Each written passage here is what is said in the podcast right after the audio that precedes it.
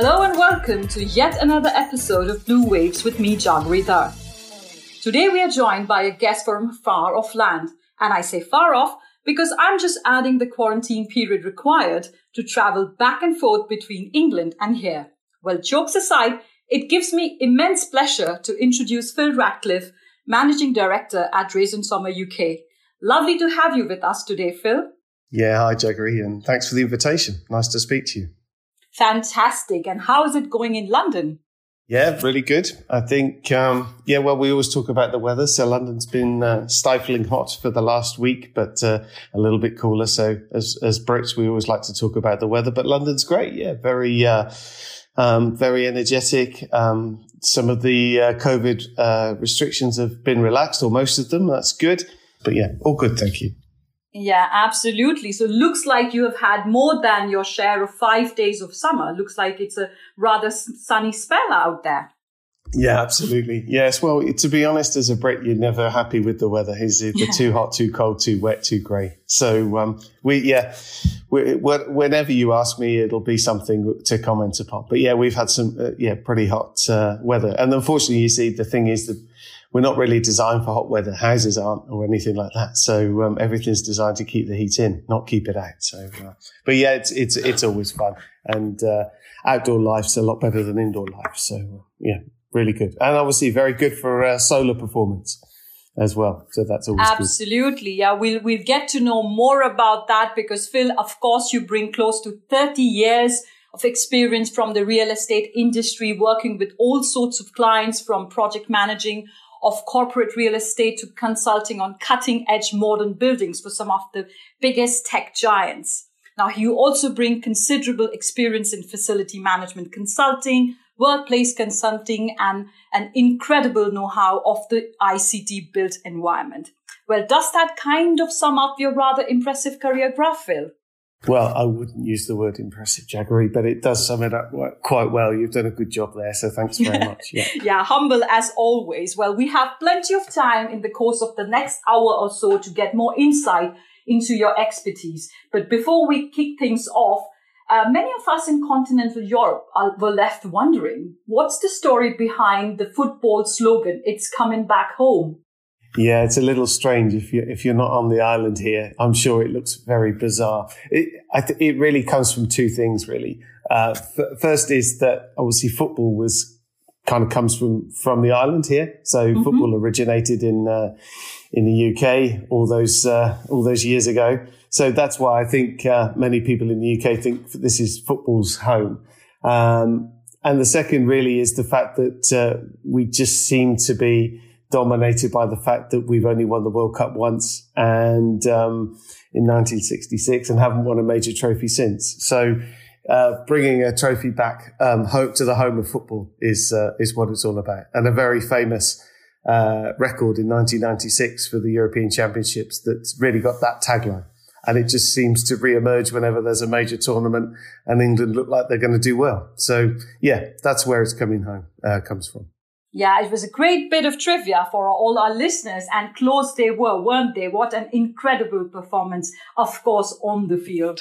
Yeah, no, it was re- really proud of and great to watch them. And, you know, one off matches, finals are, are, always difficult to predict. And, and Italy did really well, just as, you know, Spain did before and others. So, yeah, it was really good. And uh, obviously for, for the Brits and, um, as well, we had the, the great highlight of uh, of our win over Germany, which doesn't happen very often. So that was always uh, always fun as a football fan. But uh, actually, um, all, all, my friends in Germany were very magnanimous as well. So um, actually, it was, it was really fun. So um, they were they were great. So yeah, it was a great tournament, uh, and and also to see a very good team win it in in Italy. They did very well and have a very good dress sense as well.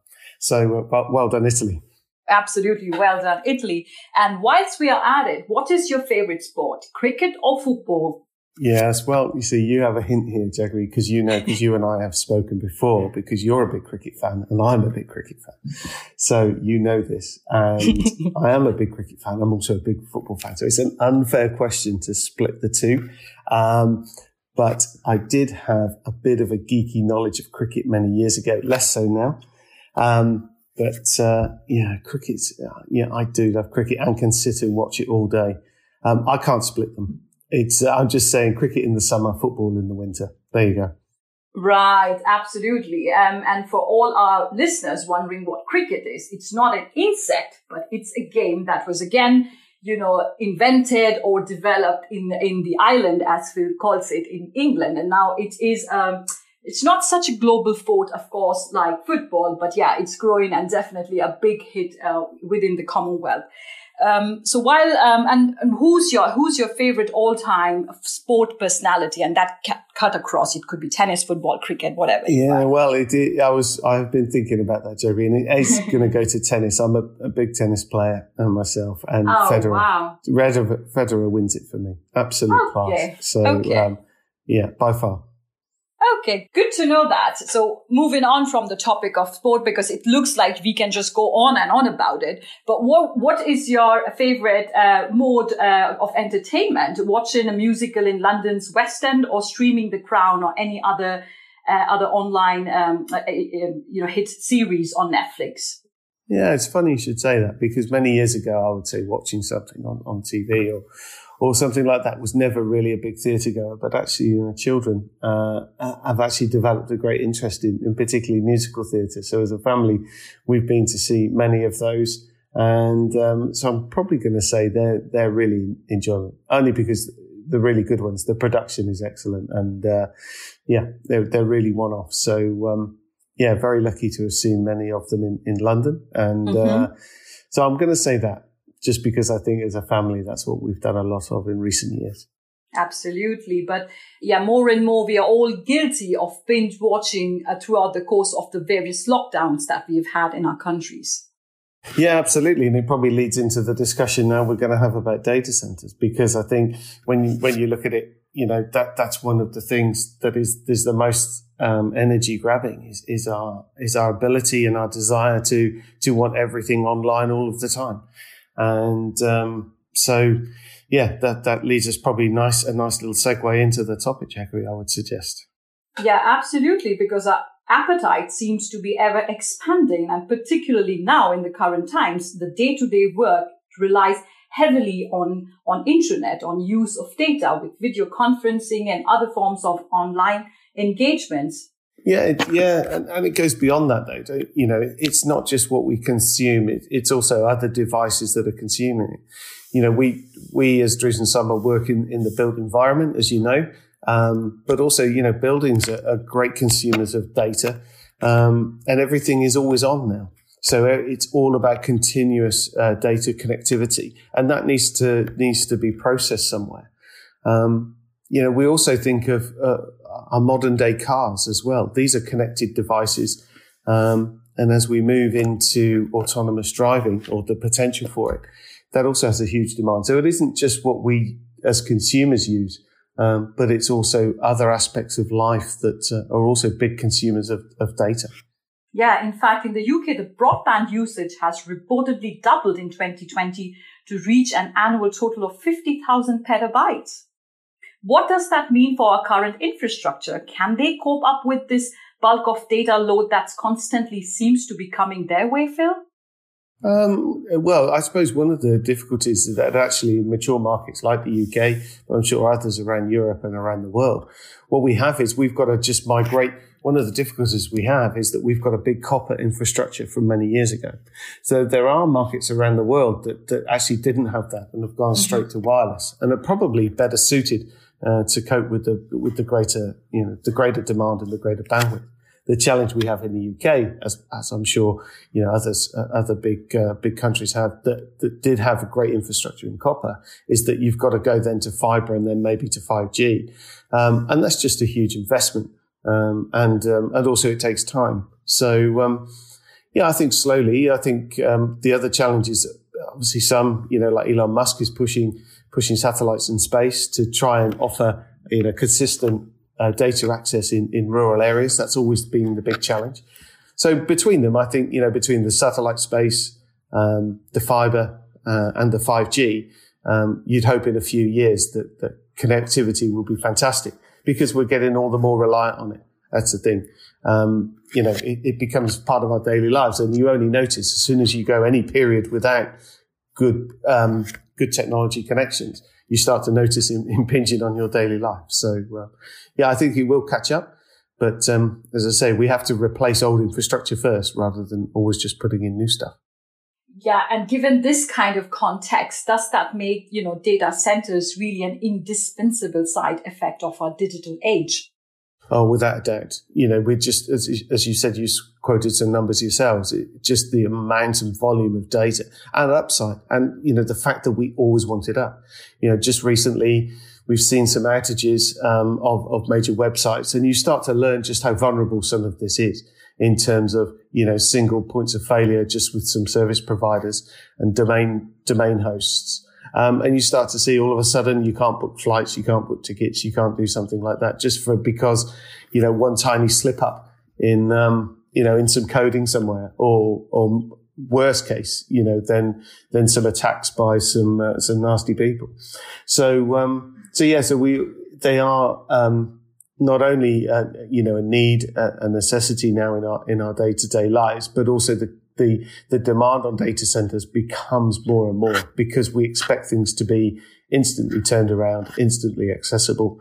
So, um, uh, as a result, they need to be working all the time. And, and partly that is part of the problem. Yeah, and you just mentioned that uh, the demand on data centers. So, funnily, the UK is home to the second largest number of data centers globally. What implications does that have on our environment, considering that data centers are massive energy guzzlers, consuming 3% of the worldwide electricity, electrical supply, and they are also responsible for emitting the equivalent of approximate 200 to 250 megatons of carbon dioxide globally.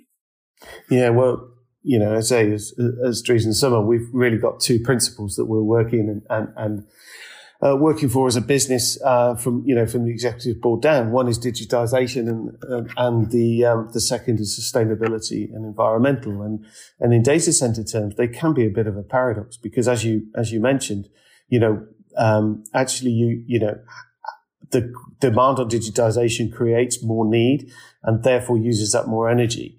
Um, so there has to be um, yeah, a major focus on you know what these these future hubs look like. Um, I'm, sure we'll, we'll touch on it later on in our discussion, but um, you know there are some solutions out there for sure, but it, it, it is something of a challenge, which is you know using up more electricity, turning out more heat, um, and actually the materials that they use, um, as we've seen with you know microchip shortages around the world in, in massive servers um, it, it is a it is a challenge, and um, which is why I think there is a call for data center operators, builders, investors to really to really look at it. And, and we'd hope in Drees & Sommer we're leading that charge to say, you know, we recognise these things are here to stay. They they have to be, um, and actually we want to contribute to making them uh, more sustainable um, as well as operationally better as well.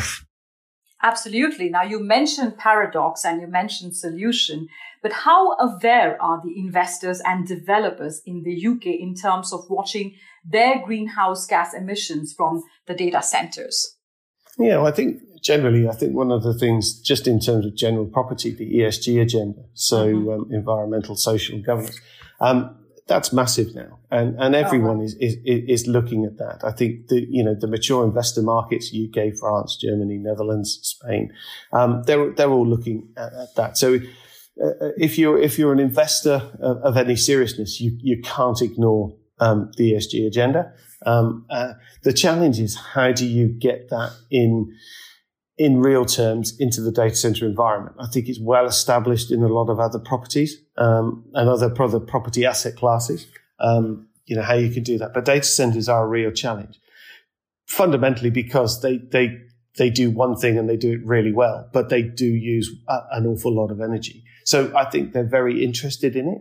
Um, I suppose there is there is a challenge. We we did a paper recently um, where we looked at you know the different stakeholders, whether it's you know the funders, the users, or whatever, um, and, and, sometimes they they they act in in opposing forces really, um, because um, you know you look at the cost. Sometimes people look at the cost of, of more sustainable solutions. Um, and you say, well, is that acting in the best interest of the investor? Is that in the best interest of the operators? Um, and also some of the technical solutions. You know, we, we might touch on it soon, but you know, looking looking at some high temperature uh, water solutions as well. Well, water in data centers, you know, the engineers and the users don't really like it, but but there are solutions there for sure. So um, I think there's a there needs to be, and I think we're pretty firm on it, coming together of all the stakeholders uh, to say, look, um, you know, how, how, do we get these data centers um, not only working better but working more sustainably as well. Absolutely. Now you touched upon the excess heat generated from these data centers and energy requirements are always growing. So how can this surplus heat re- be, can be repurposed to combat the energy deficit in other areas? Yeah. So there's already great examples, pockets around the world of, of how the excess heat from data centers can be repurposed. Um, and, you know, the most common is urban heating. Um, and and even urban farming as well. So district social uh, district heating systems. The challenge is the, the, the, two, at least two major challenges to this. One is geography and the location of the data centers against the location of, of where the other heat's needed. Uh, the other challenge is just data centers are, 24 7. They're producing the same volume of heat pretty much all of the time. And actually, even urban farms don't need that much heat um, all of the time as well. So the, the challenge is that, you know, how do you cope with that 24 7 heat um, when actually you don't need it? Um, and what do you do then do? Do you just then release that into the atmosphere or can you do more? So, you know, there's definitely challenges. And I think one of the other things as well is that you look at other technical solutions, which is, you know, using cold air based up in, you know, in the north. There's, there's lots up in, in the Scandics area. Obviously some of the major players, Amazon, Microsoft have invested heavily up in, um, up in the Scandics for, for data centers, Denmark as well. Um, you know, using cold air, they're using cold water, but then these make these data centers very remote. And obviously that's not where the, the large urban environments are or suburban, sorry. Um, so yeah, there, there is that kind of, uh, that, that, that challenge, which is, so there's great examples, but sometimes they don't go together. And I think longer term, that, that's got to be one of the challenges that needs to be solved. Right. Um, and do you see that currently within the UK or other parts of Europe, when developers are planning data centers, are they factoring in the surroundings? What is the role that they play? Like, you know, we mentioned the excess heat or the water and cooling that's required. What is the role that the neighborhood uh, plays here? Yeah, well, it's not just the neighborhood, it's just the general location as well. If you look across Europe, there's certain hubs subs of data centers, Frankfurt being one in Germany, for example. So I, th- I think for, for specific activities, so for example, a, you know, a, single use data center operator, like one of the, you know, the big American firms or whatever like that, can pick a more remote location. Um, because their, their use is very different. They're using it for, for their own terms as well. I think for these co-locators, um, they need to be in more central locations, it seems, because whether it's access to the power, whether it, it gives stability of, of service for their customers, because they've got to convince people to come and use their data centers. And that's the first challenge. If you're, if you're a single operator, you don't have to convince your user because that's you. You just have to convince yourself that that location is good for you.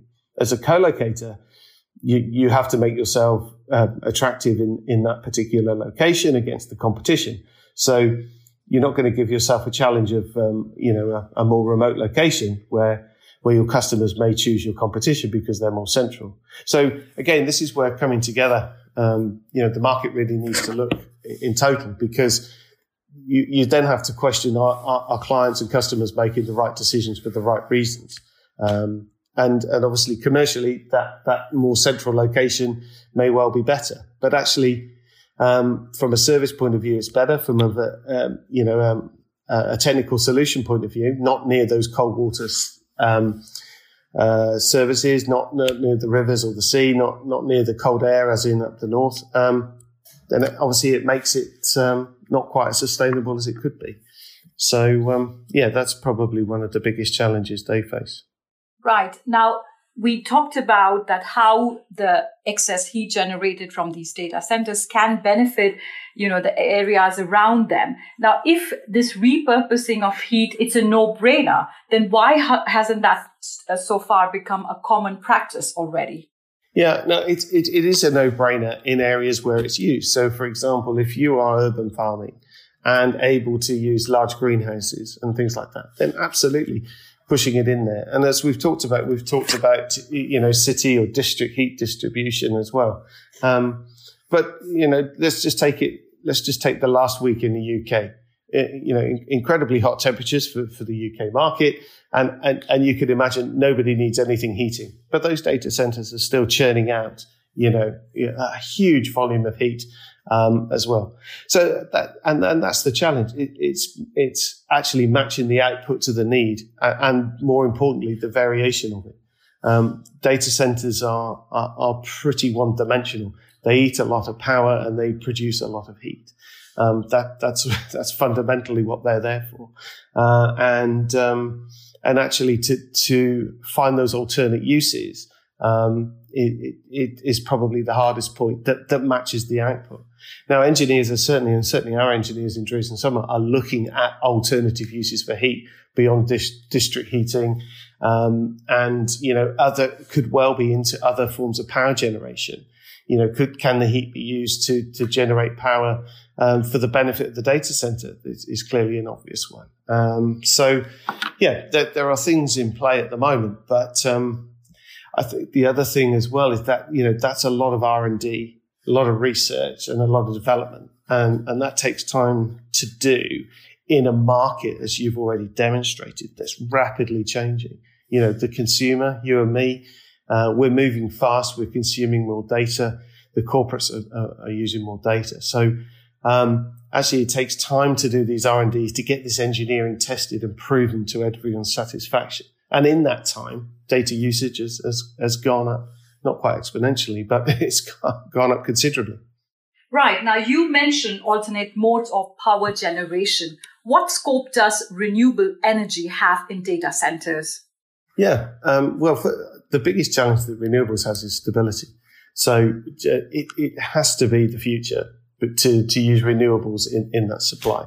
And also uh, energy storage, whether batteries can ultimately re- replace um, uh, generators because obviously generators, if they cut in, it's all about the continuance of service in data centers. So generate, uh, generators by themselves use fossil fuels. So if you can cut that out, that, that helps.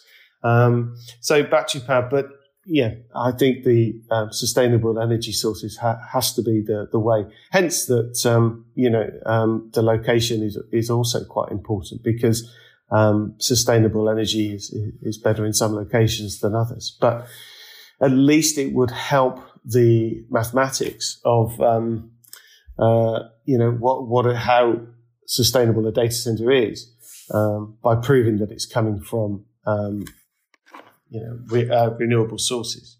But I think that's the other challenge as well. I think historically, data centers, when you look at how they're being assessed, apart from size and cost and everything, is the power usage effectiveness. Um, which is basically just looking at, at, at, how efficient the power is. Now, I think we we feel that that's an outdated measure. That that doesn't ever uh, include all the other sustainable sort of measures that a data center should be measured on. So I think what we're pushing for is that you know data centers should be should be um, challenged to be assessed on, on, on more than its its power usage um, effectiveness. Um, the measures need to be more total. Um, which is really then bringing other things, not just in power, but also materials. You know, just in terms of the circular economy, um, it, it, it, can't just be the energy you use, but also the embedded carbon that you've used um, as well. And, and that's really where we, we see uh, the whole data center being considered as uh, being sustainable or not, not just in energy, but energy plus, uh, plus materials. Exactly. And like you said, to be viable in the long term, our built environment needs to become much greener. Now, what would be your starter for 10 for ICT developers in the UK? Yeah, well, I think it just then links onto that. I think materials, modularization, uh, build off site, that type of thing. I think it, it's really the choice and, and, and being the, the, lowest carbon point, uh, the circular economy, uh, as, as, we know with interest in some of the cradle to cradle uh, philosophy. That has to be so important to starting with the data center. The technology within it, of course, so the engineering around the heating and the cooling. Um, and then it goes even further though, because the materials that are in the servers themselves, the recyclability of those um, has to be seen to, as end to end over the whole life cycle.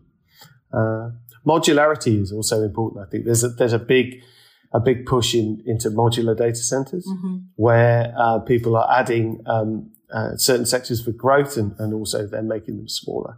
Um, but also, I think what we're also seeing is sometimes then smaller data centers will appear. And going back to the part of the very early discussion where we looked at autonomous vehicles, um, they're going to be huge as, as that technology develops. They're going to be huge data hungry uh, devices, and actually, then what you need is because they're going to be critical to, to safety.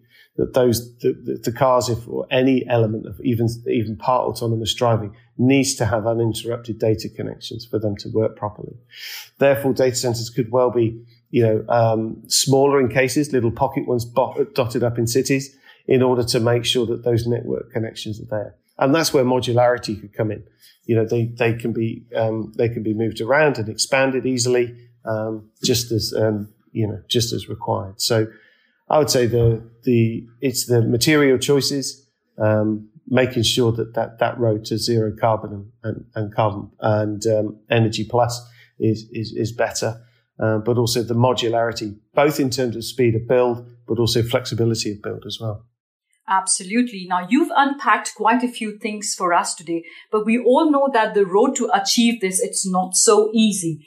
How can regulators make the pill easy to swallow in terms of incentives to build more sustainable data centers?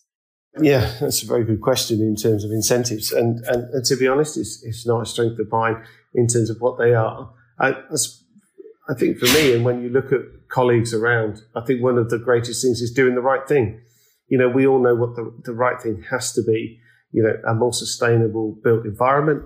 And therefore, you know, data centers and the digital transformation is critical to that. So what greater incentive do you need than doing the right thing?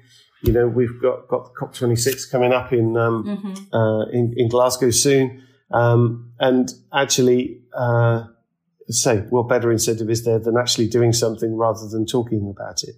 Now, I'm sure governments and, and uh, will will be offering incentives in in terms of uh, materials and things like that, and also permissions. I think that's the other thing is where these things get permissions to be to be built and operated. Uh, I'm sure that could make the operators very happy. Um, but from a personal perspective, as I say, the incentives aren't, aren't, aren't my forte, but I think doing the right thing, um, you know, should drive everybody. And um, I suppose that that has to be the right challenge is getting doing the right thing across all the stakeholders um, because we all know digitization is here to stay and get worse, but we also know our, our climate challenge, unfortunately, is here to stay. So put those two together. Doing the right thing means um, we, we need to put those two together and create more sustainable data centers for the future. Absolutely. So to do that, we really need to build this on the pillars of commitments to see innovative, green and renewable strategies through.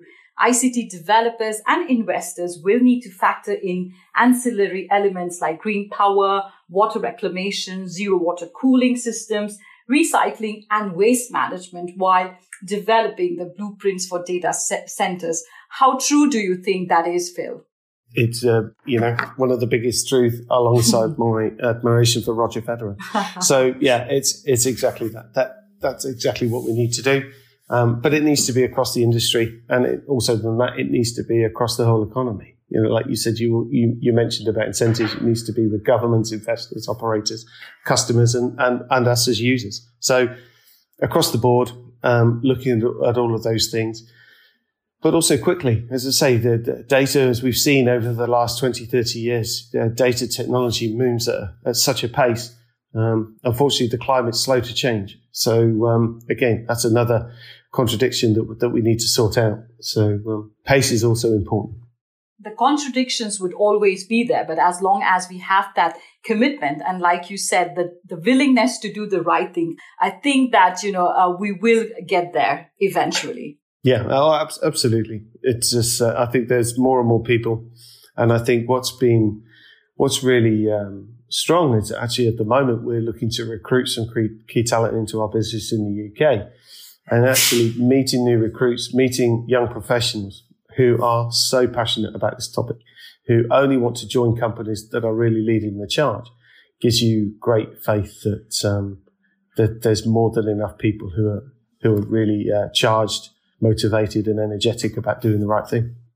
Absolutely. So thank you, Phil, for providing us the lowdown and throwing some light on the path that our industry needs to take to see more of these green data centers in the UK and across the world. That's our time for today. A big thank you to our listeners too. I'm sure there were quite a few takeaways from today's discussion for you as well.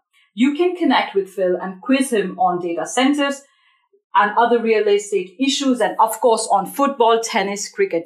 Uh, thank you very much again, Phil. It was a pleasure having you with us. Thanks, Jaggery, and I look forward to talking to you. Thank you to our listeners and thank you to Phil. You can connect with Phil on LinkedIn and you can benefit from your experience. You can have a light chat chat with him or just ping your queries. I'm sure, Phil, you'll be happy to answer them, won't you? Yeah, of course. And, and thanks for your time, Jaggery. Really enjoyed it. Likewise, thank you very much. Until then, our listeners, stay safe and keep tuning into Blue Waves for more anecdotes and news from the world of real estate. For now, it's goodbye from us.